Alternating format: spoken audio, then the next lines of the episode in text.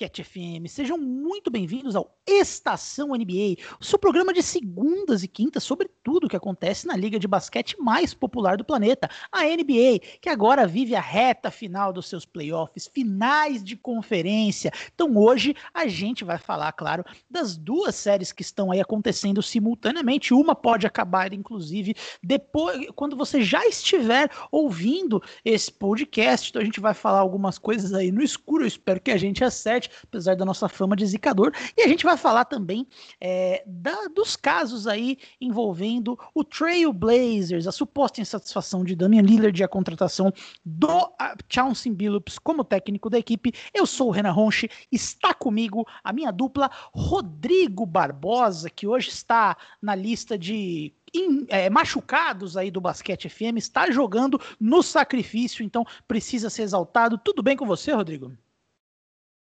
Salve, Renan. Salve, salve galera que está ouvindo a gente. É, tô aquele Bogdanovic do Rocks, estou jogando aqui no sacrifício porque eu estou um pouquinho gripado, vocês podem perceber pela minha voz. Mas vamos que vamos. A gente tem muita coisa para falar dessas finais de conferência aí e também dessa, desse burburinho que aconteceu nos últimos dias envolvendo o Chelsea Billups, também o Damian Lillard lá em Portland. Então o programa está bem bacana. Muito bom. Então vamos começar, claro, antes da gente entrar no tema, pedir para você nos seguir nas redes sociais e no seu agregador de podcast preferido. Se você puder nos seguir no Spotify ou no agregador que você escuta, ou no Instagram e no Twitter como Basquete FM, a gente vai saber que a gente está fazendo um bom trabalho, né? Com esses, com essa forma de é, engajamento que você cede para gente, além de você ficar sabendo aí mais cedo das notificações aí de quando chegam os episódios novos. Então deixe aí a sua, o seu follow, que a gente vai saber se a gente está no caminho certo ou não. Mas vamos lá, vamos começar do, do, do, caso que a gente vai perder mais, menos tempo, né? Que é o caso do Blazers, porque muita coisa vai acontecer ainda, né? Se tem uma coisa que a gente, que a vida nos ensinou recentemente, é que o drama faz parte da NBA e sempre tem uma estrela, uma super estrela é, que quer sair, que supostamente tá brava, que não tá feliz, que tá desmotivada e vira uma novela sobre os times que querem trocar, que não querem, até que efetivamente acontece acontece no começo dessa temporada, acho que foi o James Harden, o grande protagonista né, dessas, dessas especulações, acabou trocado para o Nets, e agora a gente já está recebendo uns indícios que a, o superstar que vai ser aí o, o o assunto aí dessa free agency, até do, da free agency, não porque ele tem contrato, né? Mas desse movimento, nessa off-season, né? Que pode ser trocado, ou até no começo da próxima temporada, é Damian Lillard, né? O Trail Blazers, ele mandou embora o técnico Terry Stotts, que foi o único técnico que o Lillard já teve, que é, é especulado que ele tinha uma relação muito boa com o Lillard. E ele, eu acho que ele apresentou alguns problemas, acho que faz sentido a demissão dele, mas que ele também tem seus méritos até na, na, na, evolução do Damian Lillard como jogador, né? Foi ele que foi o técnico principal do Lillard no desenvolvimento dele de um prospecto até a superestrela que ele é hoje. Então, eu acho que o, faz sentido o Lillard ter uma boa relação com ele. No seu lugar veio Chauncey Billups, conhecido especificamente pela sua carreira como jogador, né, daqueles tempos, principalmente ali de Detroit Pistons, né, quando ele era o armador daquele, daquele time que acabou sendo campeão ali em 2004, é, que começou a sua, a sua carreira como é, como técnico faz pouco tempo, né? Ele já foi comentarista de TV, tudo. Agora ele tá. Ele assumiu como assistente do Clippers em 2020. Agora vai ter a sua primeira oportunidade como treinador principal. Mas o que se diz, né, é que o Damian Lillard pode aí não estar muito feliz com tudo que está acontecendo em Portland, né? É uma apuração do Chris Haynes, que é um jornalista conhecido nos Estados Unidos, do Yahoo, é, é um jornalista com credibilidade, então eu não sei se tudo que ele está falando é tão grave assim dentro da franquia, mas onde tem fumaça tem fogo, então acho que é algo que vale a gente é, pensar, né? Porque o Lillard supostamente ele não foi tão bem envolvido nessa escolha de técnicos, né? Então a lista dos preferidos dele nenhum foi para sua fase final de, das entrevistas finais ali de contratação.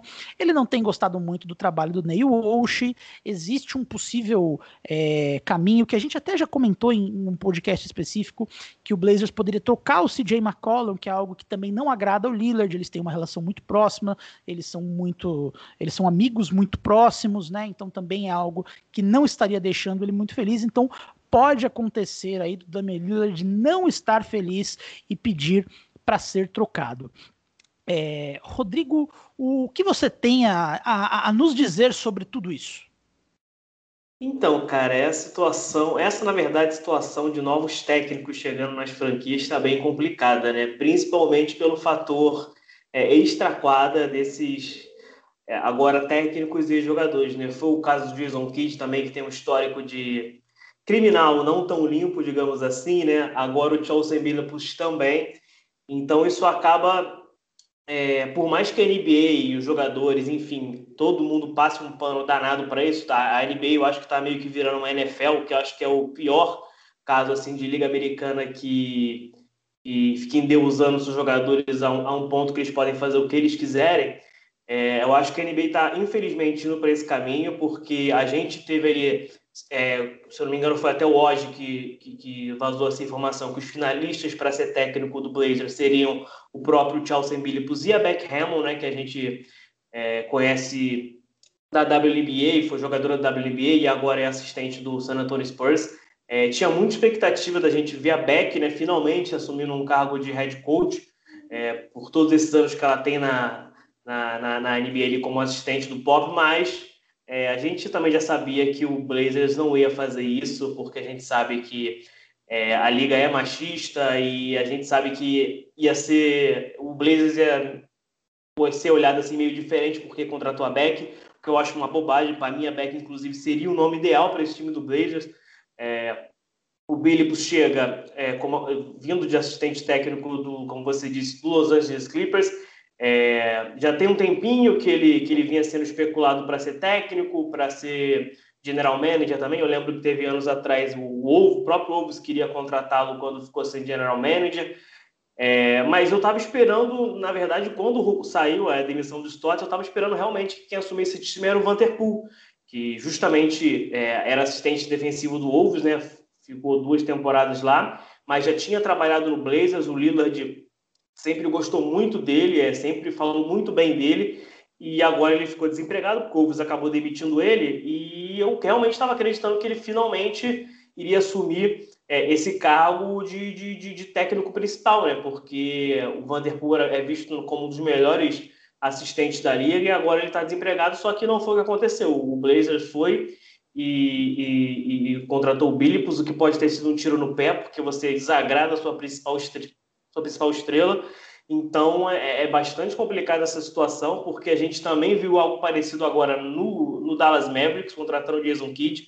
É, as, as, os rumores que saíram também que o Doncic não, não tinham gostado muito disso, a franquia estava até preocupada em relação a isso. Então é, é, é, complicado, né, Renan? Eu não sei o que, que você acha desse também dessa contratação, mas eu acho que pode ter pode ser um tiro no pé, né, pro, pro Blazers, né, cara? Cara, eu acho péssima essa contratação. Assim, acho que o primeiro ponto é o que você já citou da ficha criminal dele. É, o Chelsea Billups ele teve um caso de estupro abafado quando ele ainda era jogador do Boston Celtics no final dos anos 90.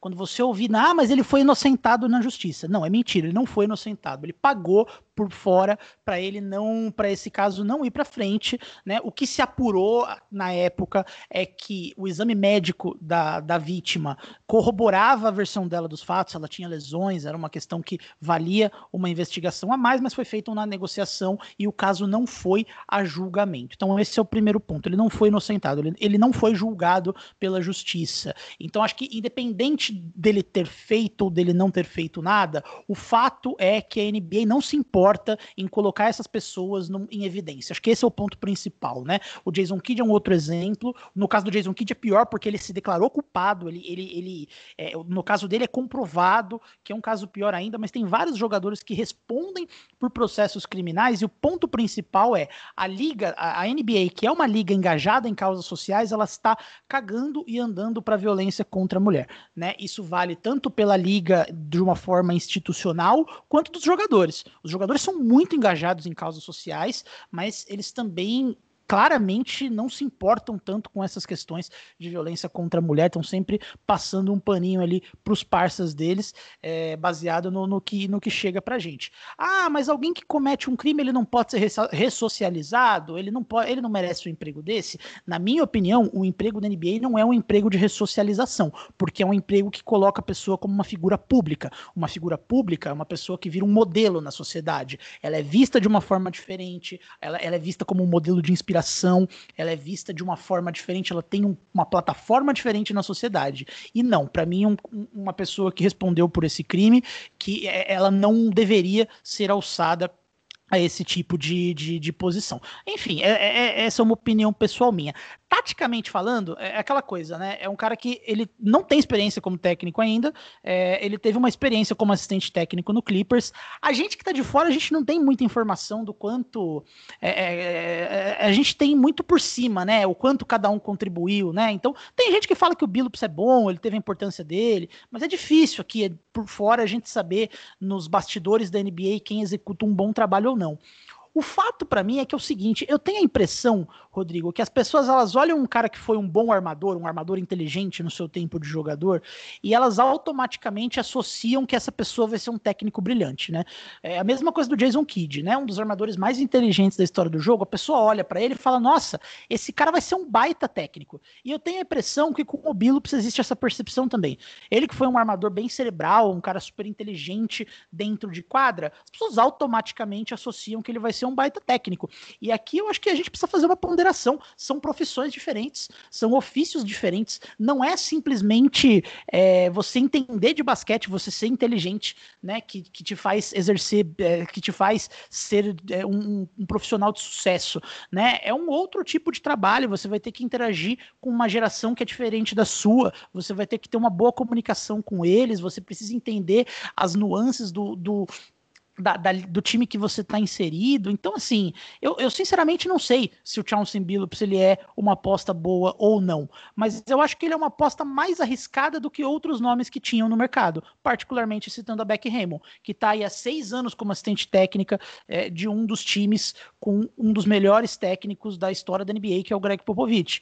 Então é aquela coisa, é, é, é uma, eu tenho a impressão que a Beck Raymond é uma aposta menos arriscada do que um Billups da vida. Então por todos esses fatores, não me agrada essa contratação do Chauncey Billups. Pode dar super certo, pode ser que ele vire um baita técnico, vai ser a primeira experiência dele na vida com isso. Pode ser que ele seja bom fazendo isso, mas é, eu não gosto por essa questão do risco. E eu tenho a impressão do Lillard que o que irritou muito ele nas redes sociais foram as pessoas associarem a ele a contratação do Billups, né? É, eu, teve uma pessoa lá que falou, pô, Chauncey Billups ele era, ele, ele é um criminoso, vocês não viram isso, tal. E ele, ele até fez um, um, tweet lá falando, pô, mas não tenho nada a ver com isso, eu não sabia nada disso, eu condeno essas coisas. Então, eu tenho a impressão que o Lillard ele tá um pouco frustrado, sim. Não sei o quanto isso vai se desenrolar, também acho que não vale a gente perder muito tempo nisso, porque muita água vai rolar ainda. Mas eu, eu, eu acredito que o Lillard não está feliz com essa contratação, Rodrigo. É, exatamente, cara. E pegando o gancho que você falou também, a gente pode citar o Steve Nash, né, cara? Que é um caso que talvez seja até, entre aspas, pior que o do Kid e o do, e o do Billups, porque o Nash chegou meio que de paraquedas. Ele nunca tinha treinado, nunca tinha sido assistente nem nada. É, é, ele, que... foi, ele foi técnico de desenvolvimento. É, né? técnico de desenvolvimento, é, mas não teve aquele, aquele cargo meio que principal, como o Billups e o, e o Kid, né? Então é, é, complicado, principalmente quando você desagrada o seu principal jogador, né, cara? E a gente sabe que o Lillard está há muito tempo já no Blazers, desde que ele chegou na liga. É, e, e, ano após ano, cada fracasso do Blazers, a gente vê é, ele cada vez mais frustrado. Eu acho que já está chegando num ponto que ele já está saturado. E eu acho que, como você falou, a gente não vale muito a gente especular aqui, porque a gente ainda vai fazer muitos programas aí quando, quando começar a off-season, a free e tudo mais. Mas é, é, um ponto que, que você colocou muito bem, né, cara? Você desagrada o seu principal jogador, é, ele claramente não gostou da contratação do Billups, aí também muita gente não, não gostou muito pelo que você falou também. É, então é, é, é, bom a gente ficar de olho porque esse Portland Trail Blazers aí pode ter algumas mudanças para a próxima temporada e uma delas sendo a saída do Lillard. Perfeitamente. Então vamos já para séries de playoff, que é o que importa, né? Vamos falar de final de conferência, começando com Milwaukee Bucks e Atlanta Hawks. No momento em que esse podcast está sendo gravado, a gente está aí com o Bucks retomando seu mando de quadra, venceu aí um jogo em Milwaukee por, por uma. Não lembro agora quanto foi o placar, não tô com o, o box score aqui, mas é, de uma forma. 113 é, a 102. Perfeito, então ganhou bem aí tava, começou mal, conseguiu se recuperar no decorrer do jogo. Teve aquela situação do Trey Young escorregando no pé do juiz, que até colocou ele como um questionável para o próximo jogo. Pode ser que a gente não tenha o Trey Young para frente, que é um fato muito triste. Mas eu acho que eles, depois disso, ele esfriou bastante no jogo. Ele que estava sendo uma peça fundamental ali no ataque do Hawks. O Bucks não tem nada a ver com isso. O Chris Middleton pegou fogo no final ali e acabou conseguindo a virada. Eu acho que o, o primeiro ponto que eu queria destacar dessa desse terceiro jogo é o Chris Middleton, né? O Chris Middleton, ele é um cara inconsistente, é, é, verdade que ele alterna jogos bons com jogos ruins. Nessa série ele não estava bem, nenhum dos dois primeiros jogos ele jogou bem. Mas eu acho que tem um ponto que tem se destacado que ele tem sido muito clutch, né, Rodrigo? Que ele tem sido muito decisivo, né? Tem muitos jogos aí, mesmo os jogos que ele não está tão bem, que ele acaba tendo arremessos decisivos ali na parte final do jogo. Vou destacar aquele jogo 7 contra o Nets, que eu acho que é um ponto até que foi pouco falado, que quando o Duran tava ali pegando fogo, chegou um momento momento ali que eu acho que o PJ Tucker teve o excesso de faltas, se eu não estou enganado. Eu não lembro se ele saiu por faltas ou não, mas o Chris Middleton assumiu a marcação do Duran no final daquele jogo. E, e o Duran não conseguiu nada depois que o Chris Middleton ficou em cima dele. O Chris Middleton ainda acertou uns arremessos decisivos, né? Ele é um bom 3D, né? Ele tem matado bolas importantes, ele tem defendido bem, e eu acho que o Chris Middleton ele tá construindo aí o seu caso como um, um dos grandes jogadores da história do Milwaukee Bucks, né? Sem dúvida, Renan. É, e a gente também tem que pegar pelo ponto que você não vai esperar muito que o Yannis, entre aspas, assuma essa responsabilidade assim no clutch time, porque a gente sabe que ele não tem arremesso. Então, para ele criar um arremesso é mais complicado. É, o jogo, a gente sabe que o jogo dele é, é basicamente focado ali embaixo do garrafão, na força física. Então, para criar um arremesso de três pontos ou ali do, de dois pontos, um mid-range, é mais complicado para o Yannis e, e, é sempre bom ter esse cara que é o Middleton, né, cara? Ontem a atuação dele foi espetacular, principalmente no último período. Ele fez 20 pontos no último período, dos 30 do Bucks. É, ele fez mais pontos que o Hawks, inclusive. O Hawks fez 17 pontos no último período. Então foi uma atuação muito boa. É, o Bucks ali é, se aproveitou né, né, dessa lesão que foi sido do Trae Young, que deu para ver claramente que ele não voltou legal. Ele estava meio que se escondendo ali na, é, do jogo depois, da, depois que ele voltou, né? Ele teve essa lesão no pé, que você também disse que ele já virou dúvida para o próximo jogo.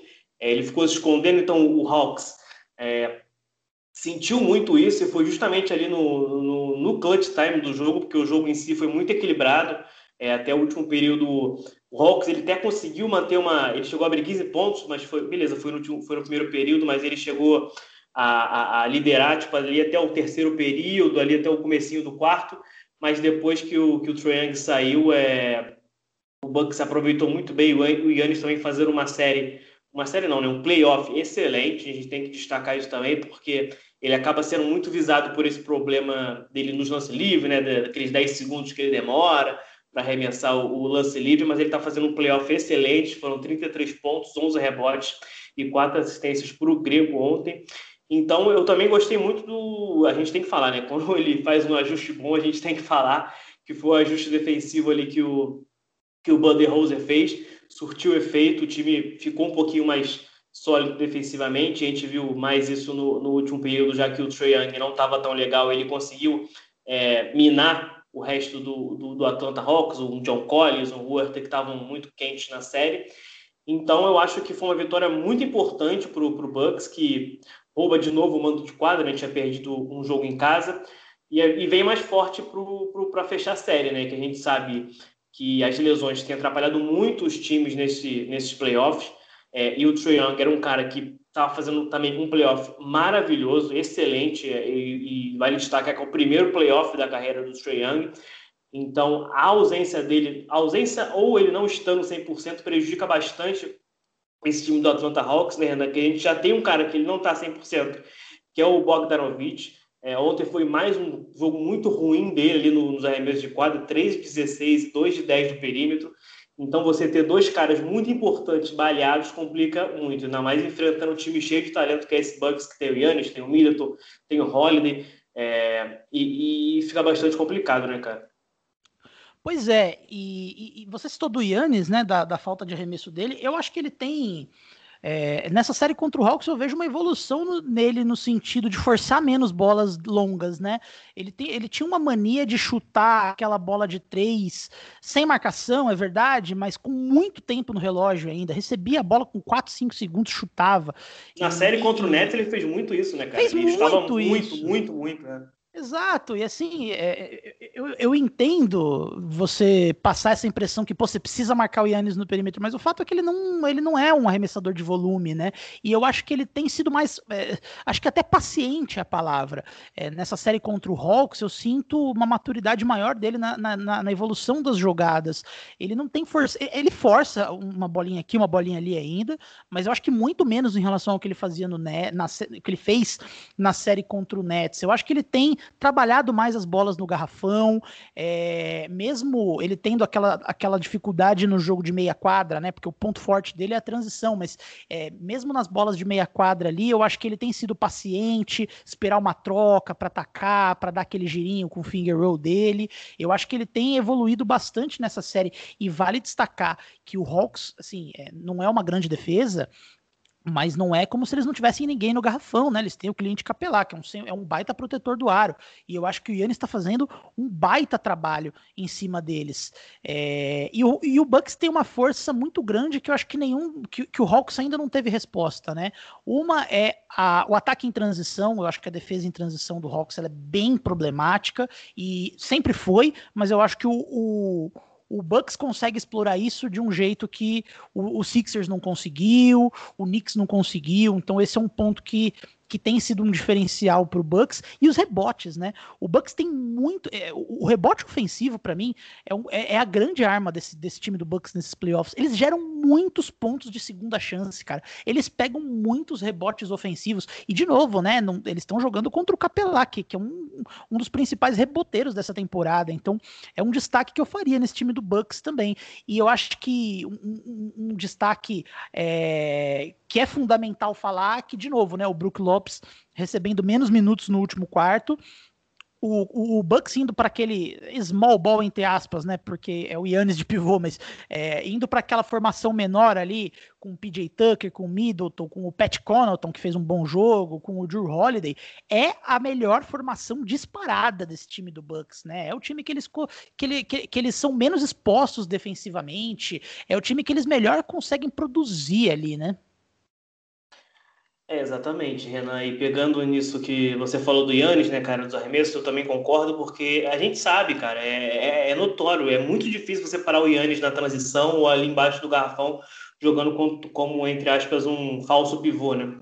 É, e eu tava pegando, quando você estava falando, eu fui pegar aqui a estatística do último jogo contra o Nets, o jogo 7, o Yannis arremessou seis bolas no perímetro. Nessa série contra o Bucks, do contra o Hawks, perdão, ainda não, ele ainda não passou de três. Então você vê um entendimento melhor do jogo dele, sabe? Porque ele sabe que tem ali o Middleton, tem o PJ Tucker, tem o Holiday, tem o Brook Lopes, sabe? Tem o Forbes que está muito bem do perímetro nesses playoffs.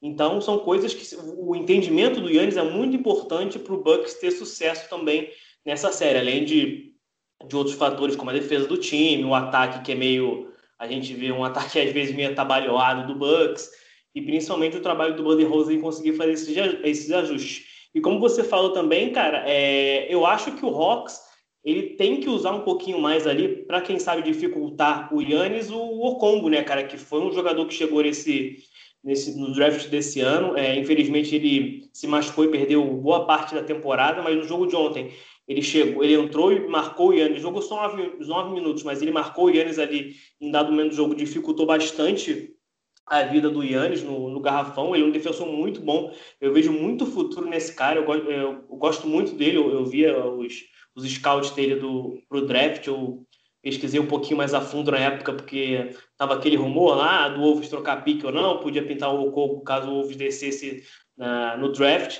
E é um cara que eu gosto muito. Ele deu um trabalho bacana ali pro, pro, pro Yannis. Então, é, o Hawks vai ter que ajustar essa defesa, porque, como você disse, a de transição é péssima. É, tem o Trae Young que defende muito mal. É, se eu não me engano, foi até o Roma que falou ali no nosso, falou no nosso grupo do, do WhatsApp que o, com o PJ, o PJ Tucker ali em quadra, é, o, dá para você esconder essa defesa meio ruim do Trae Young, porque ele fica ali no cantinho, né? Que ele é muito bom daquele, daquele canto da quadra, e o Trae Young não é exposto na defesa. Nesse jogo, não. Nesse jogo, Bucks conseguiu expor mais é, a defesa ruim do Trae Young, e isso é muito importante porque ele, a defesa do Trae Young realmente é muito fraca, muito fraca mesmo, muito por conta do tamanho dele e também da, do impacto físico que ele tem. Então isso tem que ser mais explorado, principalmente agora que ele, eu não acredito que ele vai ficar de fora dos próximos jogos. Ele deve jogar, mas não 100%. Então é, é mais uma chance do Bucks é, conseguir fechar essa série rápido para ter um pouquinho mais de descanso, porque talvez é, a gente tenha o, o, mais jogos na, na, na, Conferência Oeste, né? apesar de que o, o Suns pode fechar a série hoje, mas é, a gente sabe que o Clippers, quando está ali entre a, na parede, costuma vencer seus jogos, mas vamos ver. Mas eu gostei muito do, do, do Bucks ontem, apesar do, do, jogo ter sido mais equilibrado. O último período do Bucks foi muito bom, soube explorar tudo isso muito bem. E agora tem, tem boas chances de conseguir fechar essa série, né, cara? Pois é, pro Hawks é, é, o que você falou, assim, agora depende exclusivamente da saúde do Trae Young, porque com o Bogdanovich já lesionado, né, o Bogdanovich tá fazendo uma série bem ruim, mas ele tá jogando no sacrifício. É, com o Trae Young lesionado também, é, sem o Trae Young não existe alternativa, né? O Hawks já é um time que tem pouca, é, poucas ferramentas para segurar alguns pontos do, do Bucks, né? E o, o, o, o Hawks ele tá sobrevivendo muito por conta daquela da, da, das decisões defensivas do Bucks do drop coverage, né? Então, o, é, todas as alternativas que eles estão tentando ali para segurar para o Trae Young, eles estão a capacidade de criar jogadas do Trae Young, ela tá se sobressaindo, ele tá conseguindo alternativas para criar espaço aproveitando esse drop tá conseguindo encontrar bons arremessos. E o ataque do Hawks meio que é extra dependente disso numa série contra o Bucks, né? Então, assim, o, o acho que não tem muito o que falar a não ser assim, se o Trae Young não estiver saudável, é, ele saudável eu já acho o Bucks favorito. Ele não saudável, é, não tem nem mais o que discutir de tática, né? Aí é, é, é rezar pro, pro, pro Hawks conseguir encontrar ali um herói improvável. O Hawks que tem bastante peças interessantes, né? O Galinari acho que ele é o principal reserva desses playoffs, né? Sempre vindo do banco e contribuindo. Aí explora muito as trocas do Bucks, né? Ele faz muito ponto aproveitando aí mismatches aí do, do, do Bucks. O, o Kevin Herter eventualmente faz aí os seus os seus, os seus bons jogos também, é um cara que aproveita muito bem mismatches, então muito inteligente, também consegue aí os seus pontos, mas não é suficiente, né? Uma final de conferência sem o star power do Trae Young não tem muito o que fazer aí pro lado do Hawks, né? É, exato, Renan. E a gente sabe que esse time do Bucks é bem mais forte que o, que o Hawks, né, cara? O Hawks, ele. Eu acho que a expectativa da galera era ali no confronto entre os técnicos, que a gente sabe que o Banderose em playoffs ele é meio complicado, ele comete é, erros, ele, ele é muito. É, difícil ele revisar esses erros, né, consertar esses erros durante os próprios playoffs, só que esse ano ele parece ter mudado. É, ele já fez alguns, alguns bons ajustes nas séries, né, contra o Nets, também agora contra o Hawks. Então fica bastante complicado, né, cara? Porque você já tem um Bogdanovich baleado, tem um Trae Young baleado também é, é, complica demais para o Hawks. Apesar dos, dos playoffs excelentes que o Hawks fez, o Nate McMillan é, merece todos os créditos. Ele que vai lembrar é técnico interino ainda desse Atlanta Hawks, mas com certeza vai renovar é, para a próxima e para as próximas né, temporadas, que ele fez um trabalho excelente desde que ele chegou ali no, no, na, no comecinho né, da temporada. Então, o Horter é um cara que eu gosto muito também, cara, mas ele vai acabar ficando sobrecarregado com a ausência do, do Young ou o Young é, baleado, né? Ele melhorou muito defensivamente, pra, é, bom, é bom a gente mencionar isso. Ele está muito bem defensivamente nessa série, mas é, é, aquilo, né, cara? Um time que já não é favorito perder dois dos seus principais jogadores, mesmo que não perca em, é, na partida, né? eles, não, eles não sejam desfalques, mas eles estando, não estando sendo 100%, complica demais a situação do Hawks. Mas, cara, não é demérito nenhum. Os playoffs do Hawks são excelentes, é, a gente tem que frisar isso também. É, ele eliminou todos os times sendo, entre aspas, o não favorito, né? Então, é, ele chegou no momento que realmente Ele pegou um Bucks que é mais time, é, tem um jogador que é, o que faz o diferencial, que é o Yannis Antetokounmpo, tem um coadjuvante que é muito bom, que é o Chris Middleton, tem o Holiday, que é um cara, tipo, defensor de elite na liga, então realmente acaba ficando mais complicado, mas não tem nem o que falar é, de negativo desse Atlanta Hawks, porque faz uns playoffs além da conta, né? além da expectativa, né? Perfeito, concordo plenamente com você. Então estamos aí é, acreditando que o Bucks deve aí é, se sobressair e provavelmente fechar essa série aí contra o Hawks, mas tomara que o Trae Young é, se recupere, né? A gente não quer ver um playoff marcado por lesões, a gente quer ver todo mundo saudável se degladiando em grandes jogos, né? Então é, tomara que o Trae tá, Young... A gente tá esperando que o Bucks feche a série, então o Hawks vai ganhar a série, né? Basicamente ah, é isso que... É, e a gente não torce para nenhum dos dois, então a gente torce pra briga, né? A gente quer ver sete jogos, eu quero ver o caos pegando fogo ali, isso né? sem contar a zica do podcast, né? Então... É, tem isso. Então, Trae Young vai jogar sem uma perna e vai ganhar esse jogo. é isso que vai acontecer. Agora a gente vai falar de segunda série aí, né? A série entre Clippers e Suns, que corremos o risco de envelhecer muito mal, né? Porque esse podcast vai ao ar aí antes de um jogo que o Suns pode garantir a sua vaga na final. Então vamos aí tomar cuidado com as nossas palavras. Mas um primeiro ponto que eu queria destacar dessa série, né? É, o Suns nesse momento está ganhando de 3 a 1 é, eu acredito que o Suns vai fechar, se não nesse jogo, no próximo. Não acho que vai ser uma série de sete jogos. Mas um primeiro ponto que eu queria destacar aqui, que, que precisa ser falado, é a questão da fadiga, né, o, o, o Rodrigo? Porque de novo, né? Não tô falando isso num tom de desculpa. Eu acho que é mérito do Suns fechar as séries rápido e ter tempo para descansar, para chegar melhor na final de conferência. Mas eu acho que um ponto que pesa muito contra o Clippers, é, o time tá muito cansado, né? Eles já perderam o Kawhi, então e, e o, o, Ibaka, né? Então eles precisam ter um esforço extra para compensar a capacidade desses dois do, dos dois lados da quadra. Eles até acharam bons nomes, né? Além do Paul George, o Terrence Mann surge como um herói improvável, o Red Jackson explodiu nessa pós-temporada também, uma baita história. Mas o fato é, é um esforço extra que eles têm. Eles estão jogando jogos de muito mais intensidade e eles estão fadigados, né? Eu sinto o, o Paul George, inclusive, ele tem tem uma estatística que eu acho impressionante, né? Ele jogou 130 minutos a mais do que o segundo jogador que mais jogou nesses playoffs. Então, assim, ele tá é, muito fadigado, e eu acho que uma, uma das coisas que explica aí o aproveitamento ruim do time nesse último jogo é isso, né? O Clippers está com dificuldade porque a intensidade, o cansaço está batendo agora, né? É, cara, com certeza. E é bom a gente frisar também, cara, que o Clippers, desde que começou os playoffs, começou perdendo, né, cara? Então sempre teve que ir atrás do, do, do, da série, né? Começou perdendo os dois jogos, aí tinha que correr atrás e recuperar e tudo mais. E isso acaba, claro, cansando o, o, time, né, cara? A gente viu um Suns eliminando o, o, o Nuggets, varrendo o Nuggets, né? Então teve bastante tempo para descansar, enquanto o Clippers estava lá. Tava lá jogando com o Utah Jazz, estava tendo que recuperar, perdeu os dois primeiros jogos, aí teve que recuperar de novo, fechou a série. Então é, é complicado, né, cara? E, o Paul George realmente, é, a gente sabe que playoffs, é, as principais estrelas jogam praticamente o jogo inteiro. A gente viu o Kevin Durant jogando o jogo inteiro aí da série contra o, contra o Bucks. E o Paul George não vai ser diferente, ainda mais sem o Kawhi, né, cara? Por mais que, como você tem mencionado muito bem, alguns heróis improváveis ali tenham aparecido, como Red Jackson e o Man, é, que estão fazendo um playoff muito bom também. E, mas isso é, é, complicado, porque no último jogo a gente viu um último período muito fraco, muito fraco mesmo das duas equipes, não só do Clippers, é, mas o Clippers chutou só 16% do perímetro né, no, no, jogo, no jogo todo, né? É, 5 de 31, enquanto o, o Suns chutou 20%, 4 de 20. O último período foi bem difícil.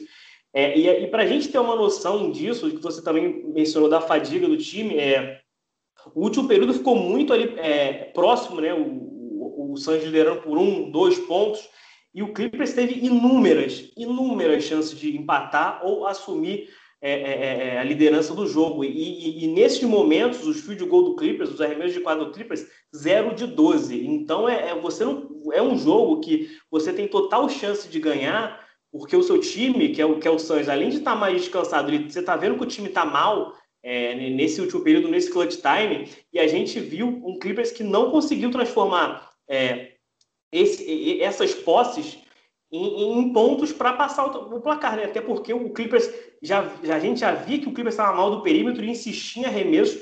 É, o Lu não fez ajustes ali nos timeouts para falar assim, galera, vamos tentar arremesso fácil ali próximo da sexta, que o Paul George é muito eficiente ali no mid-range, sabe? O Red Jackson também tem uma boa infiltração, então o Clippers não conseguiu explorar isso, ficou forçando arremessos. E, e, e, também, cara, é, a gente tem que frisar que o Clippers ele também não aproveitou um Chris Paul meio mais ou menos, né, cara? A gente tem que falar isso também, que desde que ele voltou naquele tempo parado da Covid, ele voltou muito mal. É, ele tentou 41 arremessos nesses dois jogos que ele voltou, acertou só 11. E a gente sabe que o Chris Paul é um armador muito bom, que quase nunca erra. Então, nesses dois jogos, ele já cometeu seis turnovers. Então, a gente está vendo que ele não está 100% também, muito por conta da Covid, né, cara? Então, é, o Clippers, ele infelizmente não soube aproveitar isso e agora tem esse jogo 5 aí em Phoenix que o, o Suns pode fechar a série e, e chegar é, à final da NBA, primeira final da NBA do, do Chris Paul. Então o Clippers vai ter que suar sangue, diria, para não deixar o Suns fechar essa série hoje, né, cara? Pois é, e eu acho que esse é um ponto importante esse que você citou, né? Porque a gente pensa muito em tática, tática, tática. Eu acho que taticamente o Clippers está performando, está entregando, né? Ele, eu, eu, acho que o Clippers ajustou assim as questões defensivas, é, tem gerado bons arremessos. Só que é aquilo, o arremesso livre, o cara chuta, a bola não cai. Acho que parte é o cansaço, acho que parte é uma questão de performance, né? O time tá, tá, tá sentindo talvez uma questão mental, mas independente disso, eu acho que o, o, o Tailu, eu gosto, gosto de, gostam de tirar ele de meme, mas eu acho que ele tá fazendo uma boa série. Dentro das limitações dele ali, eu acho que ele faz o que ele pode, assim. É, agora existe o fator que tá faltando profundidade, né? Porque o Kawhi não tá jogando, é, é, complicado, né? Teve aquele jogo contra o Jazz que o Terrence Mann fez quase 40 pontos, só que não dá pra esperar que o Terrence Mann faça 40 pontos todo jogo, né?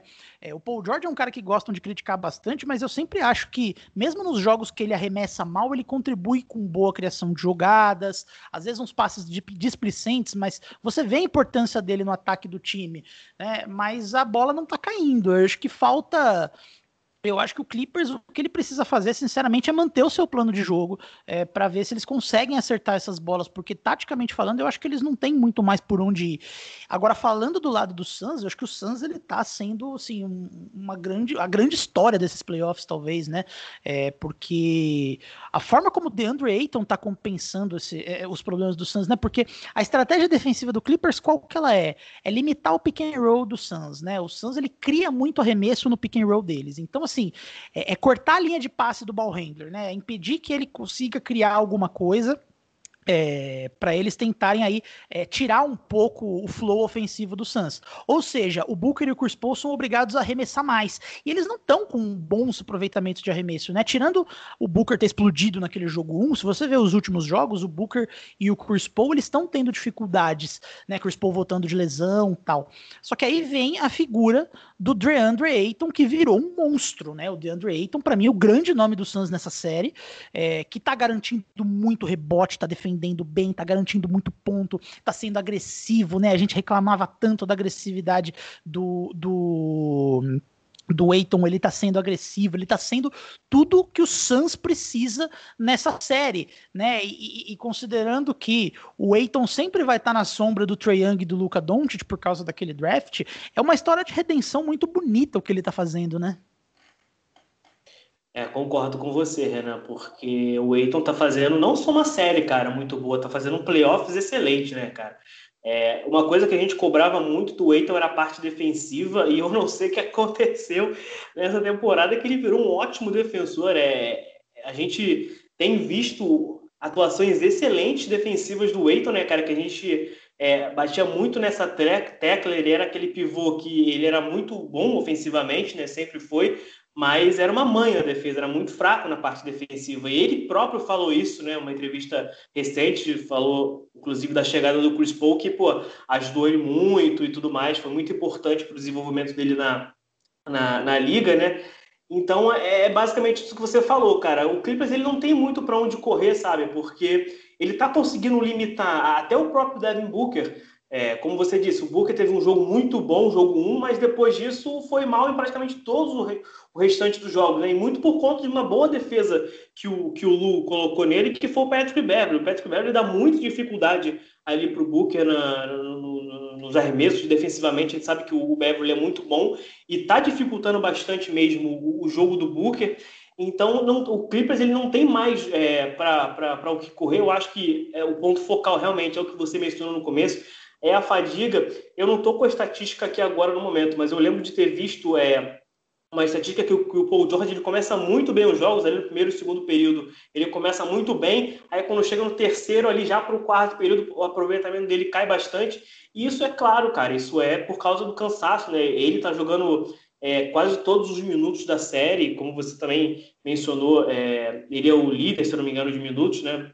Então é complicado, cara, porque o Clippers não tem mais para onde correr. É, tá fazendo a, a, o trabalho do concordo com você é um bom trabalho, ele tá fazendo o que se espera dele. Só que quando você perde um Kawhi Leonard, cara, que é um dos melhores jogadores da NBA, é, isso complica demais. Eu, eu venho batendo nessa tecla bastante durante esses playoffs que para mim, o time que vai ser campeão da NBA é aquele time que não tiver lesões impactantes durante, durante essa pós-temporada. A gente viu inúmeros jogadores se machucando, LeBron, é, Anthony Davis, Donovan Mitchell, Mike Conley, é, o próprio Bogdanovich que está jogando no sacrifício, agora o Trey Young, Kevin Durant, é, James Harden, Kyrie Irving. Então, o Bucks é, ele não teve esse, essa, essa lesão impactante, teve ali o David Chenzo, que é um cara importante na rotação, mas não é aquele All-Star, aquele jogador principal, enquanto o Suns teve ali no comecinho do, dos playoffs o Chris Paul com a lesão no ombro, e agora com a Covid, mas conseguiu recuperar, e, e fora isso não teve mais lesões é, é, nesse restante de, de pós-temporada. E o Clippers a gente sabe, né, cara, sem o Kawhi Leonard ali, que é um cara muito decisivo, é um cara que é, contribui no ataque e na defesa. Sem esse cara fica bastante complicado, mas eu concordo totalmente com você. É, o, o, trabalho do Lu é um bom trabalho, só que é, você perde um Kawhi Leonard fica muito complicado você competir com o Suns, que é um time muito bom. É, é, foi líder né, do, do, do, da Conferência Oeste, é, perdão, segundo colocado, né, o líder foi o Utah. E é um time que está encaixado, tem o Chris Paul, tem o Booker, tem o Aiton. É, é complicado você bater de frente ali com esse Suns é, sem o seu principal jogador. Né? Pois é, e eu acho que para encerrar um ponto que, que eu queria trazer, você citou essa questão das lesões, né? Que estão acontecendo de fato e estão acontecendo num, num, nível maior do que, do que normalmente acontece. Acho que, claro, vítima das próprias escolhas que as pessoas da NBA fizeram, né? Uma temporada de 72 jogos num período curto de tempo, tinha a situação do Covid, então teve muito jogo um em cima do outro. É, teve até uma caça às bruxas, quem é culpado, Lebron, não sei o que, não sei o que lá, assim, independente disso. O fato é, uma, foi uma temporada que foi muito apertada e eu acho que é, as lesões elas são uma decorrência desse processo. É, e só que eu vejo algumas pessoas falando, não, porque o título desse ano nem vai contar, vale menos que o da bolha, porque, pô, tá todo mundo machucado. E eu discordo um pouquinho. Eu queria terminar falando isso porque eu acho que é verdade. A questão de, de, de não ter lesões é, é, vai ser um fator fundamental. Teve muita gente importante que se lesionou esse ano. Mas isso meio que acontece todo ano, né? Todo ano tem. É, é verdade que em uma intensidade menor, mas todo ano tem alguém que se lesiona e você pensa, nossa, mas e se? Mas o se não joga, né? Então, é, no final das contas, cara, se manter bem preparado fisicamente, embora le muitas lesões vêm muito do azar, o preparo físico também faz parte do, do, do mérito da equipe que, das equipes que estão chegando longe, né? Então, o, o, o Suns, por exemplo, é um time que, pô, teve que jogar contra o Lakers sem Chris Paul e conseguiu avançar. É, todo mundo aí tá, tá se ferrando. O, o, o Bucks é, verdade, é um ponto que você citou. O Di Vincenzo não tem a importância aí de um de um, de um, de um de alguém do trio ali, né? Do, do Drew Holiday, do Chris Middleton, mas ele era uma peça importante. Ele defendia muito bem. É, você poderia trabalhar melhor o small ball, né? O, o, o Bucks que é, tem essa dificuldade de abrir mão das formações com o Brook Lopes, você poderia trabalhar melhor o small ball se o Di Vincenzo estivesse jogando. Então, assim, não é como se tá. To... São times que também tiveram seus, os seus problemas e estão lidando com isso. É claro que perder um Di Vincenzo não tem a mesma intensidade de perder um Anthony Davis Davis. São níveis diferentes de serem jogadores, é, de, de, jogadores. Mas eu acho que é, eu sou contra invalidar aí a campanha de algum time que for campeão esse ano por conta de, de eventuais lesões. Assim, acho que os quatro que estão aí são quatro equipes que merecem muito respeito por terem chegado tão longe.